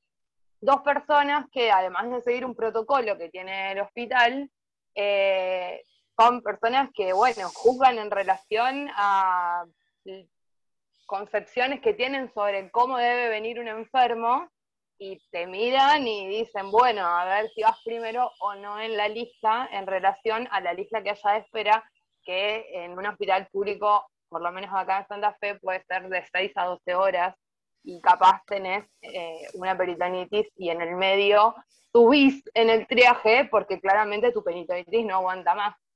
Eh, pero eso, eso quería aportar, digamos, que si bien hay una persona que decide, eh, decide a través de un protocolo y que muchas veces no es el médico el que decide en un hospital público, por lo menos en ¿Y vos crees que si fuera el médico decidiría distinto? No, no, no, para nada, o sea, eh, pero lo que hace... Porque donde decide el médico o donde decide el personal médico, porque no siempre es un médico, a veces es el personal de enfermería, igual. No, no, lo que hace el dispositivo es de eh, ir, o sea, generar una jerarquía en la cual tengan muchas menos responsabilidades quien más posiciona, quien mejor posicionado está, que generalmente es el médico, y le sigue la enfermera, y le sigue el empleado administrativo, y así para abajo, eh, será el último el de limpieza, no lo sé, eh, camillero. Eh, en fin, eso digo, que el triaje por ahí ni siquiera lo hace un médico, digamos, o es ese cartelito, digamos, porque cuando vos llegas a la guardia con un ojo, o sea, sin cerebro, con tu enfermedad ahí, eh, sin dejarte pensar, tampoco es que ves demasiado los cartelitos y podés responder demasiadas cuestiones en relación a lo que te está pasando. Eh, y eso, ese, cuestionario lo hace un administrativo, que pero por eso te pregunto, ¿vos realmente crees que si lo hiciera un médico sería distinto? No, no, para mí sería exactamente lo mismo. Porque me parece que son las condiciones del dispositivo las que hacen que eh, se descarte a quienes no es necesario que se atienda más rápido, digamos. ¿Por qué no puede ser de otra manera? No puede ser de otra manera en tanto el dispositivo, no es que no puede ser de otra manera en, sentido sustancia. Es así, por eso no tiene que ver con la decisión de un ser humano. ¿Qué opinas? Venía Antonio a pelear. ¿Qué opinas? Eh, no, creo, después de haber escuchado esto, lo que yo, quizás también de nuevo erróneo, pero lo que, estaba pensando era un poco quizás, eh, por ejemplo, como en la figura del verdugo, eh, verdugo que no sé, yo no conozco al menos en la historia el nombre de ningún verdugo, no sé quiénes eran, es la persona que al final obtura la guillotina, lo que sea, para, es el que, el que, digamos, frente al resto del pueblo, es el que decide sobre la muerte, el que va a Claro, en la figura del poder soberano, pero no estamos en el poder, perdón que no te, interrumpo un cachito, eh, no hay verdugo en las sociedades disciplinares, hay disciplinas anudadas a dispositivos y espacios de encierro. Ya, ya lo que quería llegar era que, veía como una especie de similitud entre el pegaje y la capucha del verdugo. Como bueno, son lo opuesto, no se parecen en nada. Justamente, no es un sujeto responsable. Y te cito nuevamente a Nietzsche, no hay ningún ser detrás del hacer, el hacer es todo. Si vos pensás que tiene que ver con la aplicación individual de una determinada persona, pues entonces reterritorializás el sistema judicial entero ahora dentro de la figura de una persona que eligió mal, como si se pudiera elegir bien. No se puede elegir ni bien ni mal. La, la situación sería, o la pregunta sería, ¿por qué un determinado lugar que se presenta como un lugar de mm, salud, elige sobre la vida, juega a ser Dios. ¿Cómo se le arrogó esa facultad? Porque el hospital no es un lugar de excepción, forma parte de nuestra cotidianidad, supuestamente, no es el campo de batalla donde no hay hospital. Entonces, el problema de ese planteamiento de que hay un ser humano que eligió mal, no eligió mal, es es Hannah Arendt y la banalidad del mal. Eichmann es solo un burócrata poniendo sellos.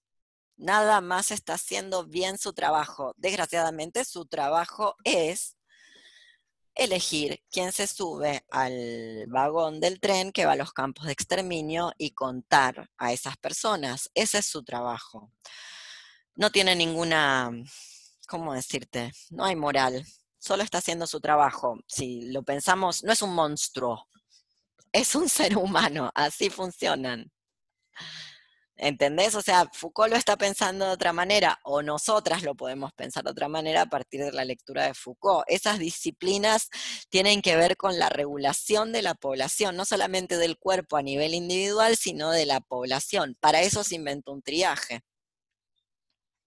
Si no, si no hubiéramos inventado otra cosa. Es la organización del poder sobre la vida, no es la aplicación de un ser humano que elige mal o que elige así porque es monstruoso. ¿Se entiende? ¿Qué opinas? Sí, o sea, creo que, que, también lo que me pasa es que no, de repente al pensar esto, no hacer bien la diferencia entre, entre la, lo contemporáneo, digamos, la temporalidad del, del verdugo, en que en que claro, igual ahí está, opera una, digamos, ya no estamos en el tiempo de las personas y las identidades, sino que estamos hablando, bueno, de entramados de poder en el que las cosas van a ser como tienen que ser y, ya está. No, no, entendí esa parte. Perdón, pero no entendí esa parte. ¿Cuál, son, ¿Cuál es el tiempo donde las cosas tienen que ser como tienen que ser y ya está? En la sociedad disciplinaria. ¿Cómo no estamos en la sociedad disciplinaria? Muéstramelo. Creo que ya me confundí.